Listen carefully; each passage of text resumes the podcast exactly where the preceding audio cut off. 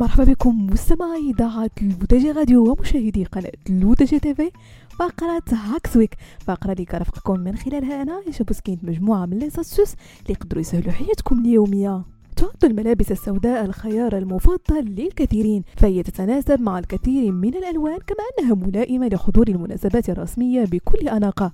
لكن رغم ذلك فإن الأمر المزعج فيها هو صعوبة تنظيفها خوفا من بهتان لونها. إليكم مستمعين خمس حيل ستساعدك في الحفاظ على الملابس السوداء من فقدان لونها. أولا استخدام منظف خاص بالملابس السوداء. تعتبر هذه الطريقة آمنة جدا لأنها تساعد على تثبيت الصبغة في مكانها أثناء دورة الغسيل بحيث تقل احتمالية انحلال الصبغة وتقل احتمالية تلاشي ألوان الملابس.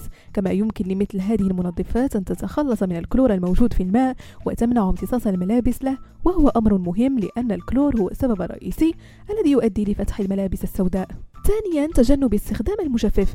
إن أكثر شيء يجعل الملابس السوداء تفقد بريقها هي الحرارة. لذلك بعد غسلها لا تقم بوضعها في المجفف. لكن في المقابل قم بتعليقها وافردها بشكل مسطح حتى تجف. لذلك قم ما أمكن بتجنب الشمس عند تجفيف الملابس السوداء بالخارج لأنها قد تؤدي إلى تلاشي لون ملابسك السوداء بشكل أسرع.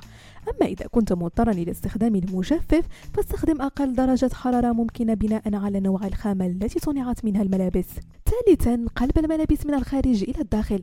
حافظ على الجزء الخارجي من الملابس السوداء عن طريق قلب الملابس من الداخل للخارج قبل غسلها لأن سطح القماش هو الجزء الذي يتعرض لأكبر قدر من التآكل. نتيجة لذلك سوف تتلاشى الصبغة أولا على السطح المواجه للخارج دائما أثناء الغسيل كما أن اللون الأسود يتلاشى بسبب الاحتكاك الذي ينتج عن احتكاك الملابس ببعضها في الغسالة لذلك لا تكثر من الملابس حتى تخفف من احتكاكها ببعضها.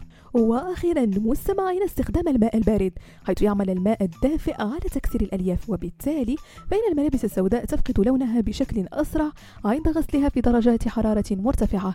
على العكس من ذلك يمكن أن يساعد غسل هذه الملابس بالماء البارد في الحفاظ على الصبغة لفترة أطول. بهذا مستمعينا كنكون وصلنا لنهاية فقرة Hacks Week بكم موعد la semaine prochaine كامل على إذاعتكم الرقمية L'ODJ Radio وكذلك على قناتكم L'ODJ TV